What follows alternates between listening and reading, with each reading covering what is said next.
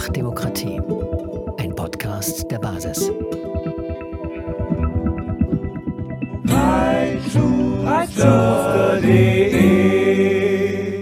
Guten Tag, wir machen weiter mit unseren Vorwahlinterviews. Wir hatten ja bereits den Chef der AfD, Herrn Lute von den Freien Wählern, und heute habe ich hier David Sieber von, den, äh, von der Partei Die Basis. Hallo, guten Tag.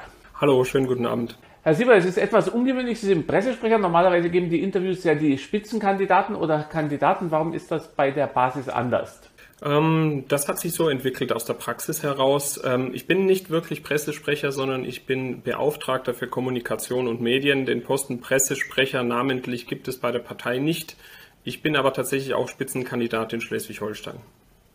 Also Sie kandidieren auch selber? Ja, richtig. Genau, nun ist es ja so, dass viele, das verfolge ich in den sozialen Medien und auch den Reaktionen auf meiner Webseite, dass viele Angst haben, die sagen, wenn sie die Basis wählen, dann äh, verschenken sie ihre Stimme, weil die Basis, ja, sind wir ganz offen, so gut wie keine Chance hat, über die 5%-Hürde zu kommen. Wie antworten Sie solchen Menschen mit solchen Bedenken? Ich würde erstmal fragen, woher Sie die Überlegung nehmen, dass die Basis keine Chance hat, über 5% zu kommen. Es ist ja eine wirklich sehr erfolgreiche Parteigeschichte. Wir sind jetzt bei 31.000 Mitgliedern angekommen am Samstag. Wir haben die AfD dann bis zur Wahl eingeholt, schätze ich. Und ähm, die jüngsten Umfragen bei INSA und CIVE, die wir gemacht haben, geben einen Teil von bis zu 18 Prozent an, an Bevölkerungsanteilen, die bereit sind, uns zu wählen. Ähm, wir sind die einzige Partei, die sich wirklich von Anfang an offen gegen die Corona-Maßnahmen gestellt hat. Die AfD war ja da ein bisschen sprunghaft in den Positionen, auch was die Impfung betrifft. Da war die Partei die Basis sehr, sehr klar und wir sehen einen hohen Anteil an Ungeimpften in der Bevölkerung trotz Angebot und denken doch, dass hier eine Überraschung durchaus möglich sein kann, auch wenn es zuvor noch keiner Partei gelang.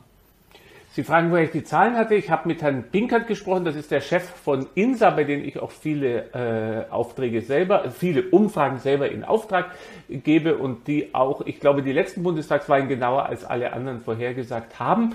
Und er sagte, von den, äh, von den anderen Parteien seien in dem Bereich, den sie ausgeben, noch nicht mal da, aber nahe dran die Freien Wähler mit etwa drei Prozent und alle anderen seien noch mal massiv darunter. Also das ist die Quelle. Und Sie zitieren ja jetzt die Zahl von denen, die bereit wären, unter Umständen zu wählen. Das ist ja immer sehr viel. Ich glaube, es sind sogar 60 oder 70, legen Sie mich nicht fest, die sagen, sie wären bereit, unter Umständen die SPD zu wählen. Aber wie hoch ist denn aktuell Ihr Umfragewert? Also derjenigen, die sagen, sie werden die Basis wählen. Der INSA-Umfragewert tatsächlich von heute Nachmittag lag bei 8 Prozent. Bei 8 Prozent? Bei 8 Prozent. Das ist erstaunlich. Also wir haben heute, muss ich dazu sagen, weil es etwas später ausgestrahlt wird, wir haben heute den Montag und das ist der offizielle INSA-Umfragewert. Das ist der offizielle INSA-Umfragewert von heute Nachmittag. Da bin ich jetzt wirklich baff, weil wie gesagt... Wir machen noch eine zusätzliche Umfrage über CB und INSA mit einer höheren Stichprobe noch einmal ähm, zu Ende der Woche über das Wochenende hin für nächsten Montag. Dann wird man sehen, ob das äh, valide bleibt. Das ist dann aber Ihre eigene Umfrage, die Sie selber in Auftrag gegeben haben. Haben wir selbst in Auftrag gegeben, ja. Und die ist auch noch nirgends veröffentlicht? Äh, noch nicht, nein, müsste auf der Landeshomepage Hamburg veröffentlicht werden morgen. Also wenn das Interview ausgestrahlt ist, dürfte man sie schon sehen können. Und wie liegen da die anderen Parteien, bei welchen Prozentsätzen in etwa? Habe ich mir tatsächlich nicht angeschaut, weil ich nämlich sehr schnell hier reingesprungen bin. Genau, und diese 8%, das ist also das Ergebnis derjenigen, die sagen, sie werden am Sonntag in, also in einer Woche schon, wenn wir das jetzt in anderthalb Wochen, am 26. September nennen wir das Datum, dann ist es genauer, Sie werden die äh, Basis wählen. Korrekt. Das ist ja aber dann, äh, das äh, ist jetzt für mich sehr verwirrend, weil dann würden ja die ganzen anderen Umfrageinstituten und auch der Herr Pinkert vorher das gleiche Institut, das jetzt diese 8% bestätigt, die hätten sich ja dann massivst geirrt. Das wird sich zeigen. Ich denke, Wahlumfragen ähm, werden besser, je knapper sie vor der Wahl gemacht werden. Vielleicht wird die nächste Wahlumfrage noch etwas ähm, genauer werden. Schlussendlich muss man sagen, ähm, ab wann wäre es ein Erfolg für die Basisdemokratische Partei? Alle schielen auf die fünf Prozent, um mitgestalten zu können, um in die Öffentlichkeitsarbeit gehen zu können, auch äh, gegen die aktuellen Corona-Maßnahmen und um hier nochmal laut die Stimme zu erheben. Ähm, ich persönlich rechne die, ähm, die, die, die Schwelle, ab der ich es als Erfolg werte, schon deutlich niedriger an. Wo? Für mich wäre es ein Erfolg ab 2,5 Prozent. Ab, ab wie viel Prozent bekommen Sie Wahlkostenerstattung? Ähm, ab einem Prozent. ab einem Prozent. Das wäre wichtig. Jetzt sagen, lassen wir jetzt mal diese Prozentzahlen, weil ich kann es jetzt hier im Interview, kann ich nicht äh, nachschauen, kann ja auch jeder selber äh, googeln. Viele sagen, Sie sind der verlängerte Arm der Querdenkenbewegung. Ist das so? Nein, ich denke eher, wir sind das Herz der Bewegung tatsächlich. Ja, denn wir haben das in die politischen äh, Möglichkeiten gegossen, die es in Deutschland noch gibt, nämlich eine Partei geformt mit äh, der zentralen Aussage auch, dass wir die aktuellen Regierungsmaßnahmen ablehnen, aber wir sind kein Arm in dem Sinne, dass wir handeln nach der, nach der Bewegung, sondern als Partei unabhängig. Aber natürlich sind wir ähm, aus dieser kritischen Bewegung hervorgegangen und ohne die Demonstrationen würde es die Partei so in dieser äh, Konstellation vermutlich gar nicht geben und auch nicht in dieser Größe. Wie groß ist die Übereinstimmung? Also sind fast alle, die in der Basis sind, auch bei den Querdenkern oder in der Nähe der Querdenker? Wie muss man sich das vorstellen? Nee, tatsächlich nicht. In der Basis finden sich dann doch auch mehr Menschen, die ihren Protest ähm, nicht auf der Straße zum Ausdruck bringen, sondern an anderen Orten. Wir haben ähm, eine breite Streuung von äh, politischer Vorerfahrung querbeet, eher mehr links, Mitte.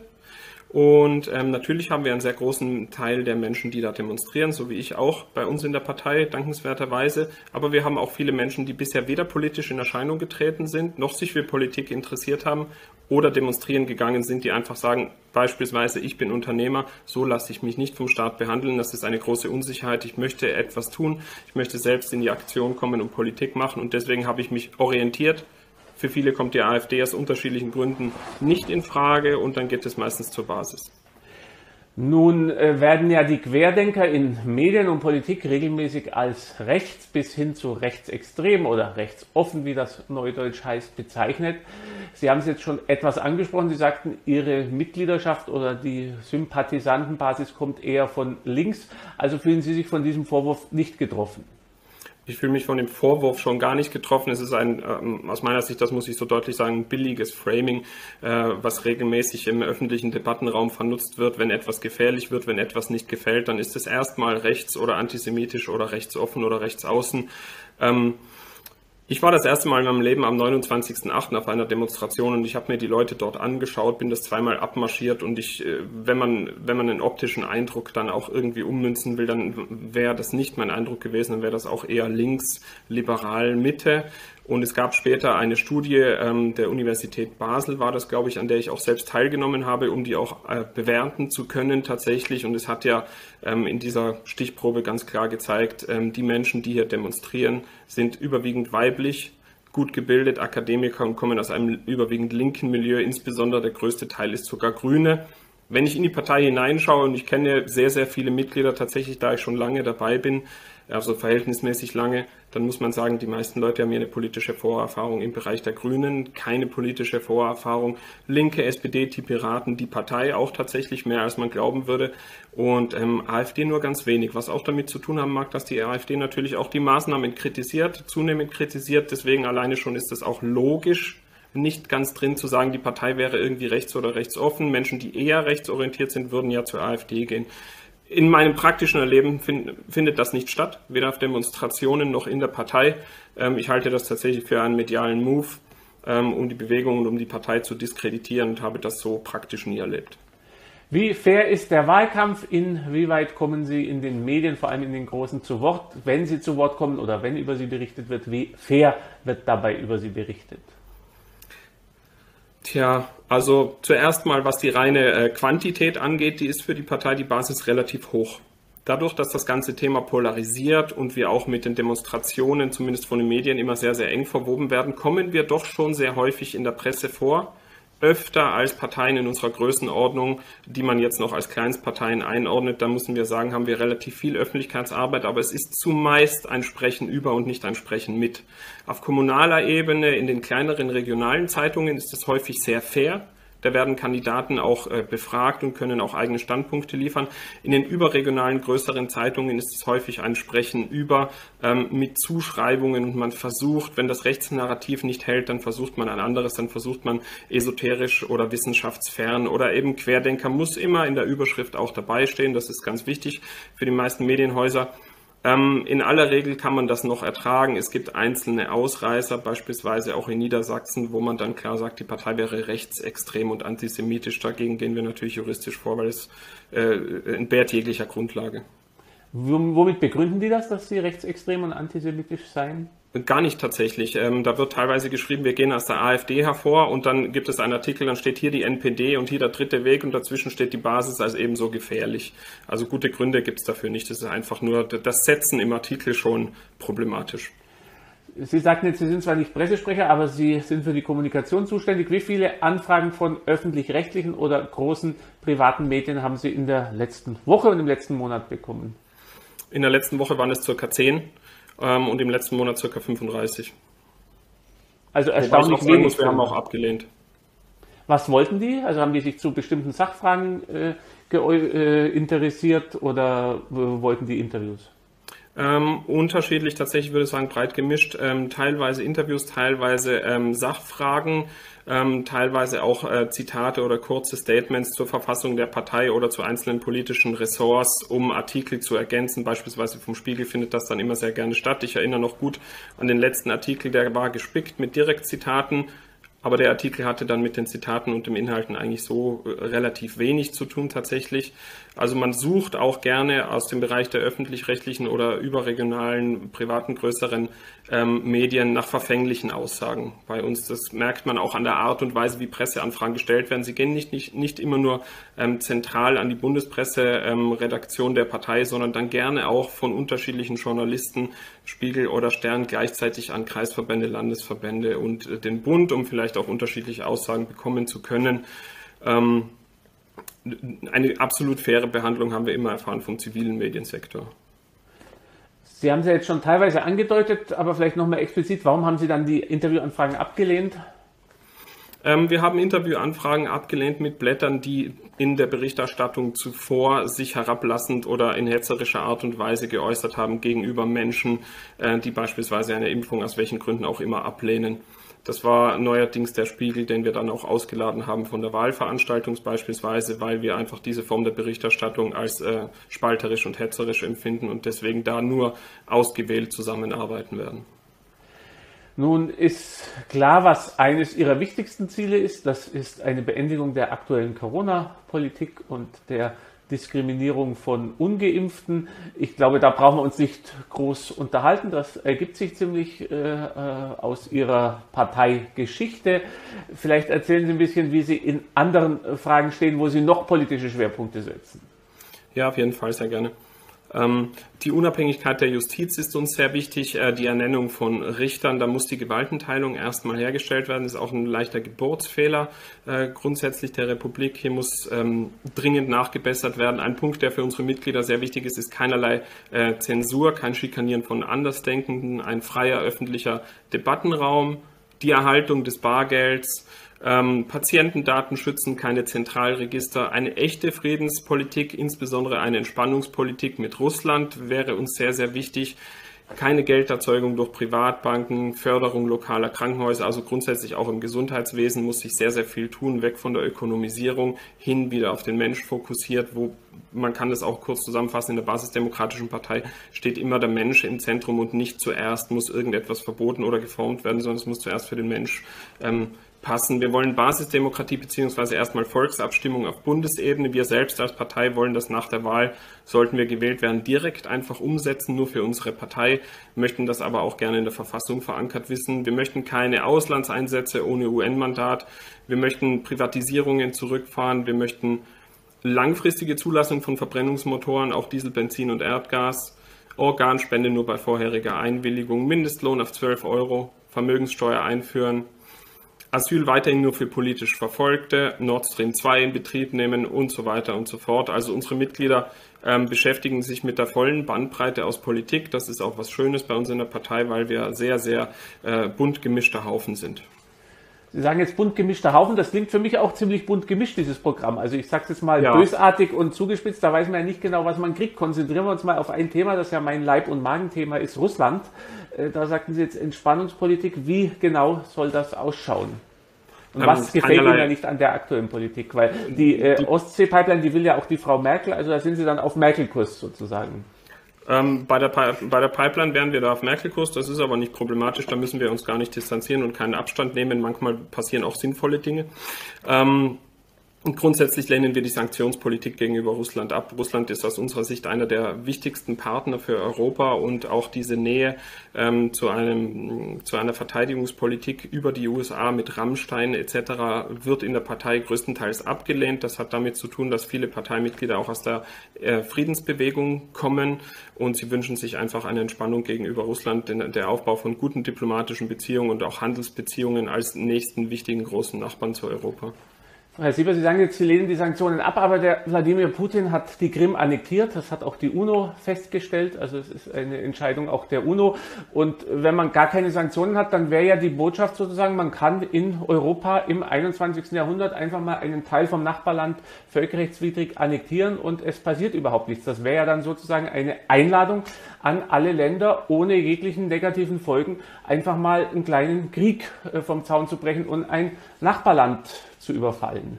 Nein, das denke ich nicht. Wir sind ja eine äh, jung gegründete Partei und hatten mit dem damaligen Sachverhalt noch nichts zu tun. Ob es wirklich völkerrechtswidrig war, ähm, das müsste aufgearbeitet werden. Und diese Aufarbeitung wurde genau zum damaligen Zeitpunkt versäumt, denn es wurde gleich angemahnt, abgemahnt. Und das hat eine Spaltung erzeugt, so wie wir es auch innerhalb der deutschen Gesellschaft erleben. Eine diplomatische Beziehung mit offenen Gesprächen und Lösungsmöglichkeiten äh, wäre hier angedacht. Und natürlich denken wir, äh, dass auch in der Krimfrage eine Lösung besser zu finden ist, wenn man erst auf diplomatische Beziehungen setzt und auf eine ähm, Entspannungspolitik und die Sanktionen abbaut, um sich dann gemeinsam hinzusetzen und auch darüber zu sprechen. Jetzt überraschen Sie mich aber, Sieber, Sie sagen, das muss erst geklärt werden mit der Annexion. Also es gibt eine Entscheidung der UNO, dass es äh, völkerrechtswidrige Annexion war. Selbst der Gerhard Schröder, äh, der größte Verteidiger Putins, hat inzwischen gesagt, dass es eine Annexion war. Das sagt auch Dieter Dehm von den Linken, auch ein großer Verteidiger Putins. Das hat AfD-Chef äh, äh, Kropala hat das bei mir im Interview gesagt und jetzt die Basis sagt, das ist unklar. Warum haben Sie da eine andere Auffassung als die UNO, als die Linke, als die AfD, als Gerhard Schröder, als die Bundesregierung? Wir müssen ja erst einmal sehen, dass Russland auch eine andere Auffassung hat und diesen Schritt notwendig fand. Und zu verstehen, warum Russland das für sich als legitim erklärt, wäre doch erstmal richtig. Ja, aber also Entschuldigung, alle Annexionen, die in der Geschichte stattgefunden haben, da hat immer derjenige, der annektiert hat, hat das immer für richtig befunden. Nennen Sie mir eine Annexion, wo derjenige, der annektiert hat, gesagt hat, ich mache das jetzt widerrechtlich. Kann ich tatsächlich nicht, aber wir denken trotzdem, dass es wichtig ist, erstmal auf eine Gesprächspolitik zurückgehen, bevor man Sanktionen durchzieht und dann kann man sehen, wie man die Krim-Situation löst. Es nützt ja jetzt nichts darauf zu pochen, dass das völkerrechtswidrig war, weil dann hat man gar keine Möglichkeit, eine Entspannung zu finden. Wenn sich herausstellt, dass es wirklich völkerrechtswidrig war, muss Russland das anerkennen und dann muss eine Lösung gefunden werden. Das funktioniert aber nicht, denn diese Problematik äh, wurde ja verlängert und es hat keine Lösung gegeben, so wie es grundsätzlich wenig Lösungen gibt in der Außenpolitik aus deutscher Sicht. Aber Herr Sieber, diese Annexion ist jetzt sieben Jahre her. Es gibt eine feste äh, Haltung und Sie sagen jetzt, man muss es erst klären und Sie wollen umgekehrt in den Bundestag. Da habe ich dann aber Zweifel, ob Sie da wirklich außenpolitisch schon diese nötige Verantwortung haben. Äh, Entschuldigung. Ich denke, die Verantwortung in der Krim-Frage wurde gar nie wahrgenommen von der Politik in Deutschland. Wir müssen erst wieder zurückgehen an den Punkt der Annexion und von dort noch einmal diskutieren. Wir können natürlich sagen, die letzten vier Jahre sind passiert, äh, die letzten sieben Jahre sind passiert. Selbstverständlich sind sie auch. Aber der Beginn des Problems am Anfang, der wurde doch nicht ausdiskutiert und der wurde mit Russland gar nicht geklärt. Und da müssen wir wieder hin zurück. Ja gut, aber wenn der eine einmarschiert und seine Truppen, wenn der das Parlament besetzt und aber lassen wir jetzt die Krim, sonst gehen wir wirklich äh, äh, zu weit, weil da könnte man ja dann, also wenn man die gleiche Haltung auf 68 hat und den Prager Frühling, dann hatte die Sowjetunion ja damals auch recht nach dieser Position. Aber lassen wir das, weil sonst machen wir jetzt eine Krim-Diskussion und das würde zu weit gehen und ist auch mein Spezialgebiet und bei Ihnen ist ja nicht das Spezialgebiet. Gehen wir mal weg von der mh, hm, Außenpolitik, gehen wir ein bisschen zur Innenpolitik, zum Beispiel Steuerpolitik. Sehen Sie sich jetzt da eher eher näher bei den Konservativen, bei den Liberalen, bei den äh, ganz Linken, bei den Sozialdemokraten. Wie sind da die Vorstellungen der Basis?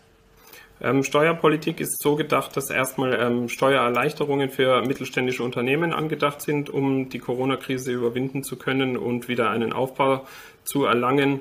Ähm, grundsätzlich setzen, sehen wir die Steuern ähm, für den Verbraucher in Deutschland als zu hoch angesetzt und würden die verringern wollen. Allerdings ähm, sind wir hier in diesem Bereich noch nicht genau fertig ausgearbeitet. Es hat dazu noch keine Mitgliederkonsensierung gegeben, sondern nur Gespräche.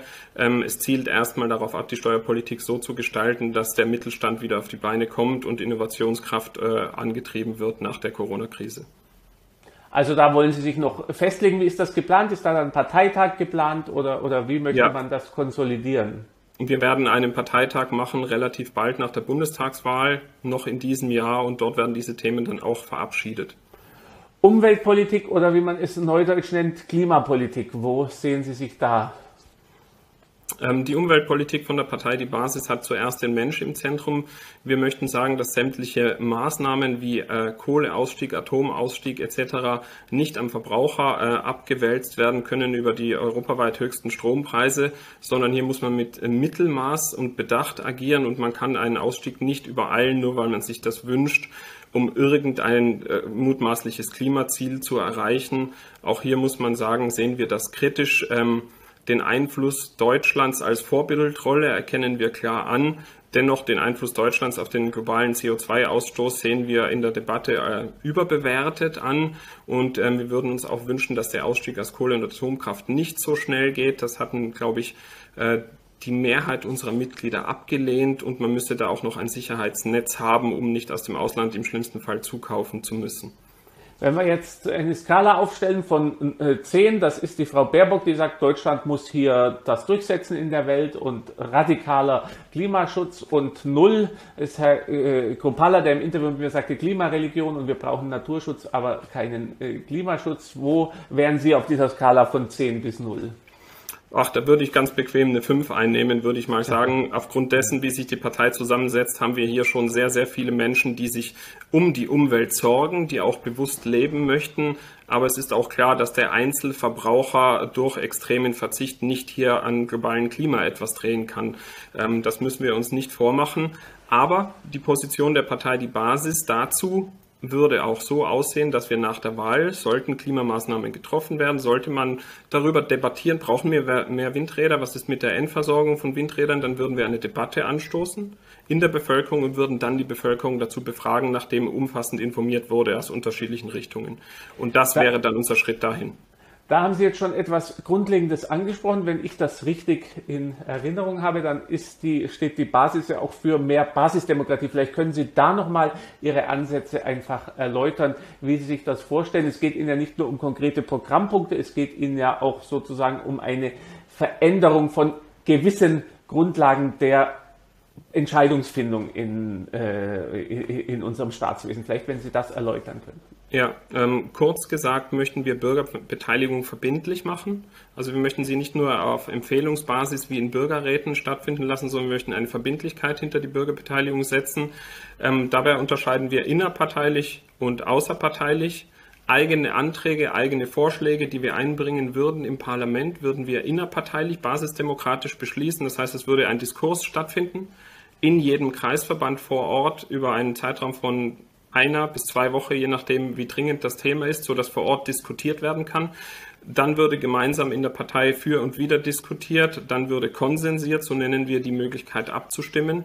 Ähm, und dann würden wir sehen, was hat den geringsten Widerstand und welche Version ist die, mit der wir dann äh, in einen Antrag reingehen in den Bundestag. Und wenn wir dann abstimmen, dann würden wir sehen, dass wir das Abstimmungsverhalten, und das ist natürlich ein kritischer Punkt, ähm, an ein vorheriges Bürgervotum koppeln würden. Das ist ja aber dann wieder schwierig vom Grundgesetz her, weil laut dem Grundgesetz, ich bin da völlig bei Ihnen, dass das im Moment nicht so gehandhabt wird, da brauchen wir gar nicht drüber reden. Laut dem Grundgesetz ist ja jeder Abgeordnete nur dem Gewissen unterworfen. Im Moment ist es ja aber so, dass, äh, wenn wir ehrlich sind, dass die meisten Abgeordneten in den Fraktionen sich dem Fraktionszwang unterwerfen. Und ja, richtig. Äh, das wäre dann bei Ihnen auch ein gewisses Spannungsfeld. Ja, einerseits diese Abstimmung innerhalb der Partei. Die Partei sagt, ihr sollt so abstimmen. Andererseits äh, freies Mandat. Wo sehen Sie, Sie sich da in diesem Spannungsfeld, dass ich noch richtig rausbekomme? Das ist eine, ein, das ist ein Feld, das wir ausloten und das wir dehnen werden müssen. Es ist innerhalb der Partei heiß diskutiert. Wir haben auch einen relativ hohen Anteil an Juristen, die sagen, nein, Paragraph 36 ähm, Verfassung Vorsicht, das geht so nicht. Gleichzeitig haben wir auch schon andere Erfahrungen gemacht. Wir haben einige Gründungsmitglieder der Partei, äh, die Piraten bei uns in der Partei, und die hatten es damals ja durch den äh, Wahlleiter geschafft, mit dem Gewissen, wenn der Abgeordnete selbst auch an der technischen Abstimmung teilnimmt. Damit habe er seinen Gewissen genug äh, Raum eingeräumt. Das heißt, das wäre ein eleganter Weg tatsächlich, wenn man sagen würde, Abgeordnete würden an dieser Abstimmung technisch teilnehmen und wären damit ihrem Gewissen gefolgt.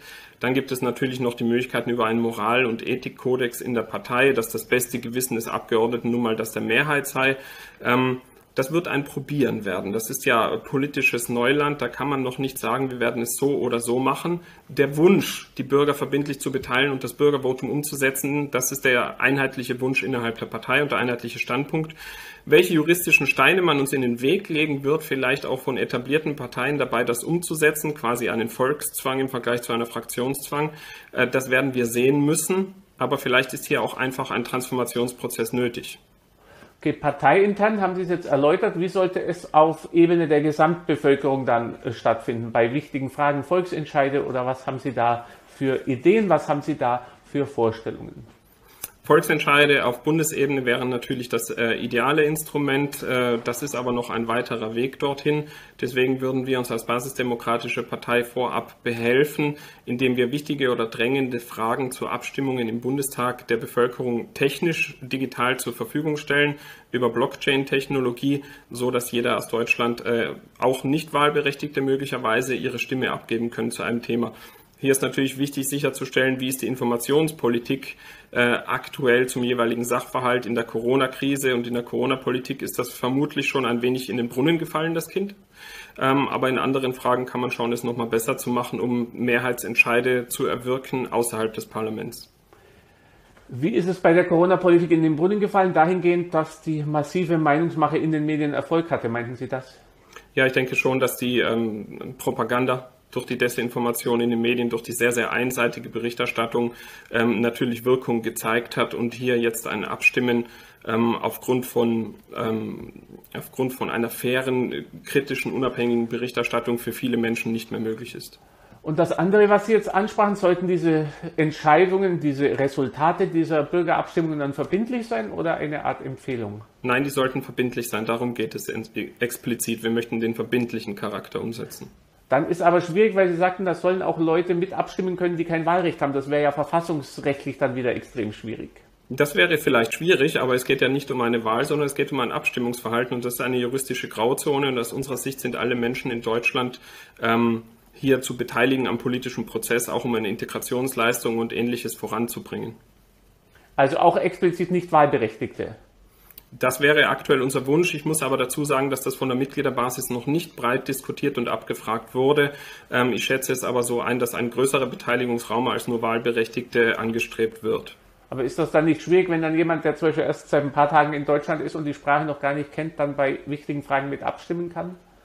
Nein, ich denke nicht, dass das wirklich schwierig ist, wenn man die Information bereitstellt in allen Landessprachen. Warum soll jemand, der frisch hier ins Land gekommen ist, nicht die Möglichkeit haben, auch zu partizipieren? Also ich war zum Beispiel in Russland und ich muss ganz ehrlich sagen, als ich da frisch da war, hätte ich mir das selber nicht zugetraut, weil ich einfach das Land viel zu wenig äh, kannte, um da äh, mit abzustimmen. Also ich hätte es als vermessen äh, aufgefasst, wenn ich jetzt sage, ich entscheide hier mit für die Russen, wie die das oder das mit äh, zu entscheiden haben. Also dann hätten sie es nicht gemacht, wahrscheinlich. Dann hätten sie ja, aber es gibt ja auch Leute, die sich alles zutrauen. Das ist natürlich dann eine höchst individuelle Entscheidung, wenn die Menschen dann so vernünftig sind und sagen, nein, äh, ich traue mir das nicht zu, ich kann das äh, kulturelle, politische Klima in Deutschland noch nicht einschätzen, ich brauche hier mehr Informationen in meiner Landessprache oder lerne noch die deutsche Sprache, bis ich äh, so weit äh, die kulturellen und politischen Gegebenheiten verstanden habe, bis ich dann abspreche. Es wäre eine individuelle, gute Entscheidung. Der Punkt ist, wie gesagt, noch nicht konsensiert, aber es deutet viel darauf hin, dass wir in die Richtung gehen, mehr Menschen beteiligen zu wollen im Vertrauen auf die Vernunft und Verantwortung des Einzelnen. Ja, Eigenverantwortung ist überhaupt bei der Partei Die Basis ein sehr, sehr starkes Thema. Das ist ja auch gerade ähm, ein wesentlicher Eckpunkt der Partei, dass dadurch, dass wir den Menschen die Verantwortung für die politische Entscheidung zurückgeben, wir auch einen politischen ähm, Lernprozess anstoßen wollen und den Menschen sagen, schaut her, nicht nur alle vier Jahre gebt ihr eure Stimme einmal weg, sondern das, was ihr abstimmt, das werden wir verbindlich umsetzen. Und wenn es schlecht ist, dann ist es so. Und dann tritt vielleicht ein Lernprozess ein. Gibt es da jetzt aber nicht ein gewisses Paradoxon, weil ja eine ihrer, eines ihrer wichtigsten Ziele ist es ja, die Corona-Maßnahmen in ihrer heutigen Form und die Diskriminierung von Ungeimpften zu beenden. Sie haben aber selber gesagt, dass da die Meinungsmache so aktiv war, dass wahrscheinlich die Mehrheitsmeinung eine andere ist. Und das heißt, wenn man dieses Hauptthema ihrer Partei dann zur Abstimmung stimmen würde, wie sie ja generell wichtige Themen zur Abstimmung stimmen wollen, da würde ja dann mit relativ großer Wahrscheinlichkeit etwas herauskommen, was ihrer Grundintention entgegenläuft. Das ist richtig. Deswegen habe ich auch gesagt, es kommt insbesondere auf die Informationspolitik an. Äh, die Partei Die Basis ist äh, sehr, sehr gut gefüllt mit Mitgliedern aus dem wissenschaftlichen Bereich. Viele davon sind auch ähm, deutschlandweit oder international bekannt, die die Maßnahmen ähm, wissenschaftlich fundiert kritisiert haben. Und dann müsste natürlich erst einmal, und das wäre auch sehr wichtig für uns, äh, den Einzug in den Bundestag zu schaffen mit fünf Prozent, die Öffentlichkeit, die wir dann generieren können, genutzt werden, um diese Desinformation auch ein Stück weit wieder auszuprobieren auszubremsen und zurückzukommen auf ein Mittelmaß ähm, und auch insbesondere die Angst in der Bevölkerung abzubauen, denn Menschen, die in Angst versetzt wurden, sind auch nicht wirklich gut in der Lage, ähm, kritische oder unabhängige Entscheidungen zu treffen. Und erst wenn dieser Prozess gelungen ist, könnte man dazu Fragen stellen. Das ist keine schnelle Sache. Ich schätze hier mit hypothetisch mehreren Monaten Sie sagten jetzt, mehrere international bekannte Wissenschaftler sind Mitglied der Basis. Können Sie ein paar Namen nennen? Ja, ähm, Sönnigsen, Bhakti, Wodak, Ruppert, Könlein, Reuter etc. Also eher aus dem medizinischen Bereich natürlich, wegen der aktuellen Sachlage. Wie, äh, da gibt es ja auch immer wieder Spekulationen und Spekulationen sind ja nichts Gutes. Darum lieber von Ihnen die Auskunft, wie finanziert sich die Basis? Ist das Crowdfunding? Haben Sie irgendwelche großen Unternehmer, die Sie finanzieren? Oder? Ähm, wir sind tatsächlich ähm, zu 95 Prozent über Mitgliedsbeiträge finanziert, was auch ähm, natürlich jetzt für die Bundestagswahlen nicht ausreicht, um die großen äh, Wahlkampagnen zu fahren wie die etablierten Parteien. Ähm, unsere Mitgliedsbeiträge variieren von einsteigend 0 Euro für sozial schwache Menschen, beginnend bei 3 Euro Mindestsatz und endend bei 100 Euro. Ähm, das Durchschnittsmitglied in der Partei zahlt, glaube ich, 18 Euro waren es momentan, das könnte ich nochmal nachsehen. Ähm, das heißt, Mitgliedsbeiträge machen den allergrößten Teil aus und wir hatten zwei Vielleicht noch eine dritte. Wir hatten zwei Spenden, ähm, jeweils über 60.000 Euro ähm, aus dem aus dem landwirtschaftlichen Bereich, Ökolandbau und ähnliches. Die wurden von der Ethikkommission geprüft, äh, wurde dann auch, äh, ist man auch hingefahren, hat sich das angesehen, hat mit den Leuten gesprochen und die wurden angenommen. Ansonsten hatten wir äh, keine größeren Spenden oder meldepflichtigen Spenden tatsächlich. Also es wird sehr viel im Ehrenamt erledigt. In der Partei gibt es grundsätzlich keine Entlohnung für gar nichts. Wir machen alles ehrenamtlich in jeder Position und die Mitglieder sind unheimlich aktiv. Das merkt man auch draußen auf der Straße an den Wahlständen. Da stehen dann nicht zwei, da stehen dann zehn und es werden Flyer verteilt von morgens bis abends. Ähm, alle setzen sich hier wirklich, wirklich ganz toll ein. Wie sind da die Reaktionen, wenn Sie einen Wahlstand äh, aufmachen? Mehr positiv oder gibt es dann welche, die sagen, ihr Querdenker, ihr Spinner? Wie reagieren die Menschen? Ähm, ich, ich rekurriere auf meine eigene Erfahrung. Ich habe mitgemacht beim Landtagswahlkampf in Baden-Württemberg und ich war jetzt im Bundestagswahlkampf in sechs unterschiedlichen ähm, Bundesländern an Wahlständen und die Erfahrung ist überall dieselbe. Es wird unheimlich positiv wahrgenommen. Äh, unsere Wahlstände sind meistens sehr, sehr gut gefüllt. Man führt sehr, sehr viele intensive, lange Gespräche. Es sind immer sehr viele Mitglieder an den Wahlständen von uns, was dann auch anscheinend Menschen motiviert, eher mal stehen zu bleiben und sich auszutauschen. Und häufig ist man angenehm überrascht oder positiv, ähm, denn das Framing, was wir natürlich erleiden in den Medien, rechtsradikale Antisemiten, Verschwörungstheoretiker, das löst sich bei den meisten äh, Menschen mit gesundem Menschenverstand spätestens dann auf, wenn sie auf einen Wahlstand zutreten und die Leute dort sehen und mit ihnen sprechen. Und deswegen sind die Erfahrungen hier sehr, sehr positiv. Ich denke auch, dass das der wesentlichste Bestandteil unseres Wahlkampfes ist, tatsächlich auf der Straße am Wahlstand. Da funktioniert die Partei sehr gut. Ja, und ganz zum Schluss noch, Sie haben es am Anfang schon erzählt, Sie waren zum ersten Mal auf einer Demonstration wegen Corona. Vielleicht erzählen Sie noch ein bisschen was zu Ihrem Hintergrund, wie Sie in die Politik gekommen sind und was Sie ansonsten für einen Hintergrund haben. Vielen Dank. Ja, sehr gerne. Ähm, ich bin jetzt 33, verheiratet, habe sechs Kinder. Ich habe in Kiel Politikwissenschaften und Kulturwissenschaften studiert und habe während des Studiums privat Menschen kennengelernt von Bündnis 90 Die Grünen, über meine Kinder tatsächlich, Spielfreunde. Und ähm, bin dann gefragt worden, ob ich Lust habe, mir das mal anzusehen. Und äh, ich hatte gedacht, äh, etwas Praxis zum Politikwissenschaftsstudium könnte sicher nicht schaden. Und bin dann Mitglied geworden bei Bündnis 90 Die Grünen, war dort circa drei Jahre lang und war am Schluss im Ausschuss für Bildung und äh, Bürgerservice, Sicherheit und Ordnung in ähm, Flensburg und hatte mich relativ früh im März 2020 ähm, selbst informiert äh, über wissenschaftliche Studien zu Beginn, weil ich einschätzen wollte, wie groß ist die Gefahr durch das Coronavirus für meine Kinder insbesondere und bin dann sehr schnell auch über ein Video von Wolfgang Wodak gestolpert, das sich deckte mit den wissenschaftlichen äh, Studien und Erkenntnissen, die ich gelesen habe. Ich bin Laie, das muss man dazu sagen, aber ich habe mir sehr viel Zeit genommen, mich einzuarbeiten damals und ähm, hatte von Anfang an einen differenzierten Blick auf die Pandemie. Ich konnte nicht sagen, ist das Virus jetzt wirklich nicht gefährlich oder ist es gefährlich. Ich habe relativ schnell erkannt, es ist gefährlich für eine Risikogruppe und für Menschen, die grundsätzlich gefährdet sind durch ähnliche Erkrankungen und habe mich dann spezialisiert auf die Folgeschäden der Maßnahmen. Das heißt, die andere Seite der Medaille, was passiert eigentlich bei den Menschen, die durch das Virus nicht bedroht sind, durch die Maßnahmen, und da war natürlich als Familienvater von sechs Kindern, ich habe fünf Schulkinder, war dann relativ schnell naheliegend, dass die Bildungspolitik ähm, und die Ungerechtigkeit, die den Kindern widerfährt, für mich das zentrale Thema ist. Ich habe sehr viele Anträge geschrieben bei Bündnis 90 Die Grünen. Ich durfte keinen einzigen einreichen, wegen Verstoßes gegen Landeslinie oder Bundeslinie. Ähm, die meisten Sachen sind davon längst wissenschaftlicher Konsens. Auch die Studienlage zu Kindern und dem Virus spiegelt sich nicht in der aktuellen Politik wieder und deswegen bin ich hier überhaupt nicht äh, fertig, sondern gerade erst am Anfang. Und wenn man sieht, wie sich Deutschland jetzt entwickelt hat im Klima, im Miteinander in den letzten Monaten und diese Spaltung, die hier von den Medien und von der Politik vorangetrieben wird zwischen Geimpften und Ungeimpften, muss ich sagen, äh, ist es allerhöchste Eisenbahn, in die Politik zu gehen und für mich insbesondere, weil ich Deutschland sehr mag. Ich war Österreicher bis vor sechs Wochen, ich bin jetzt Deutscher eingebürgert und ich möchte gerne mit meiner Familie und meinen Kindern hier leben und möchte, dass meine Kinder hier mit ihren Freunden aufwachsen können. Und so wie sich die Dinge momentan entwickeln, mache ich mir schon große Sorgen. Und Sie sind ja dann aufgetreten bei dieser Demonstration am 29. August, damals noch als aktiver Grünenpolitiker, und Sie haben dann massiven Ärger bekommen ja, bei den Grünen deswegen. Ja, ich habe da, ich hab da massiven Ärger bekommen. Das war mir vorher schon klar, dass ich massiven Ärger bekommen würde. Es gab da eine Anekdote, die dazu geführt hat, dass ich diesen Schritt gewagt habe.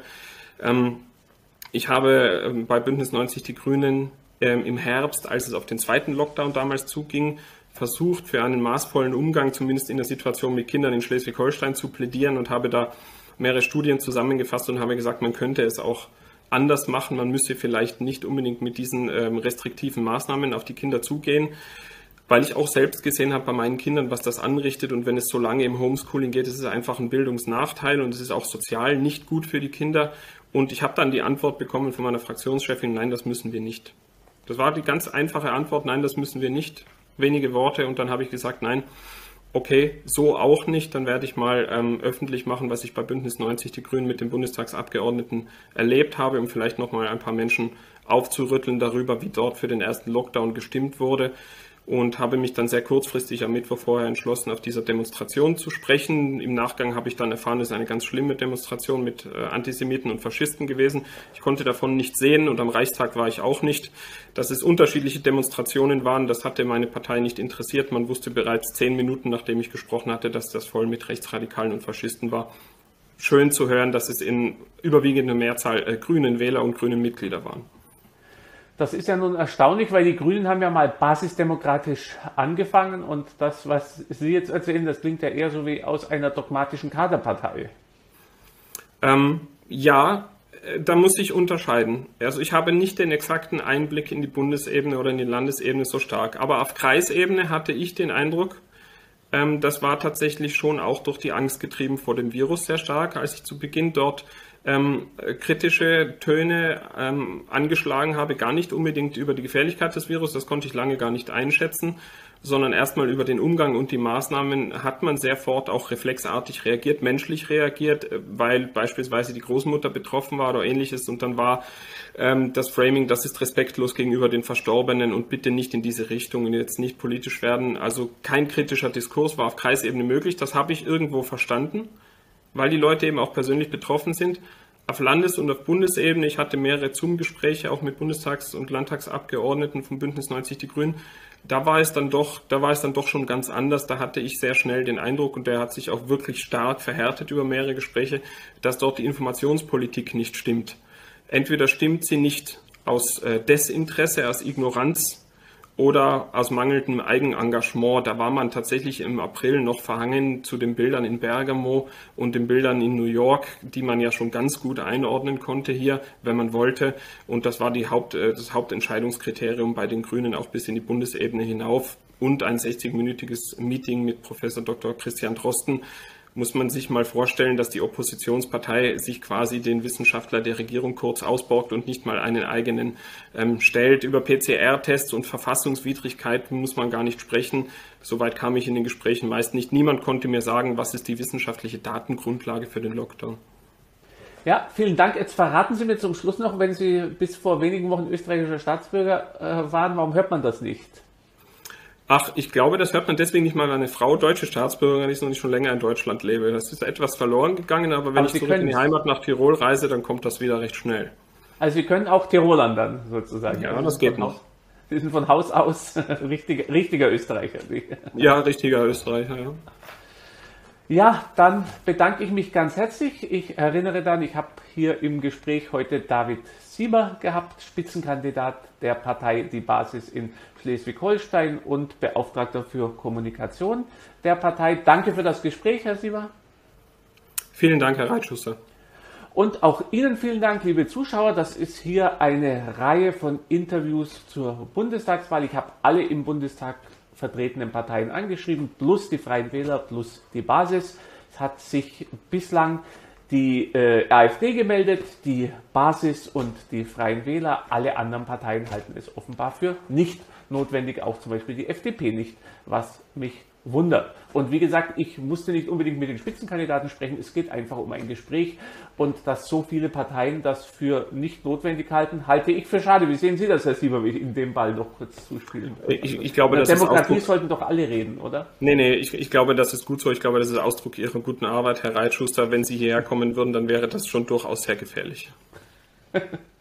ja, das, vielleicht haben Sie recht, weil, weil ich nicht die Fragen stellen würde, die man gerne hören würde und das wäre vielleicht für die unbequem. Sie haben es ja gesehen, ich habe es auch Ihnen heute nicht immer bequem gemacht, aber das gehört dazu und äh, sonst wäre ich ein schlechter Journalist, wenn ich es Ihnen heute immer bequem Naja, das ist vollkommen in Ordnung. Ja, das ist genau. Wichtig finde ich, dass man fair ist und über der Gürtellinie spielt und das findet eben oft nicht mehr statt, habe ich den Eindruck. Also gerade gegenüber den Parteien, die nicht sozusagen in den wesentlichen Punkten die Bundesregierung unterstützen.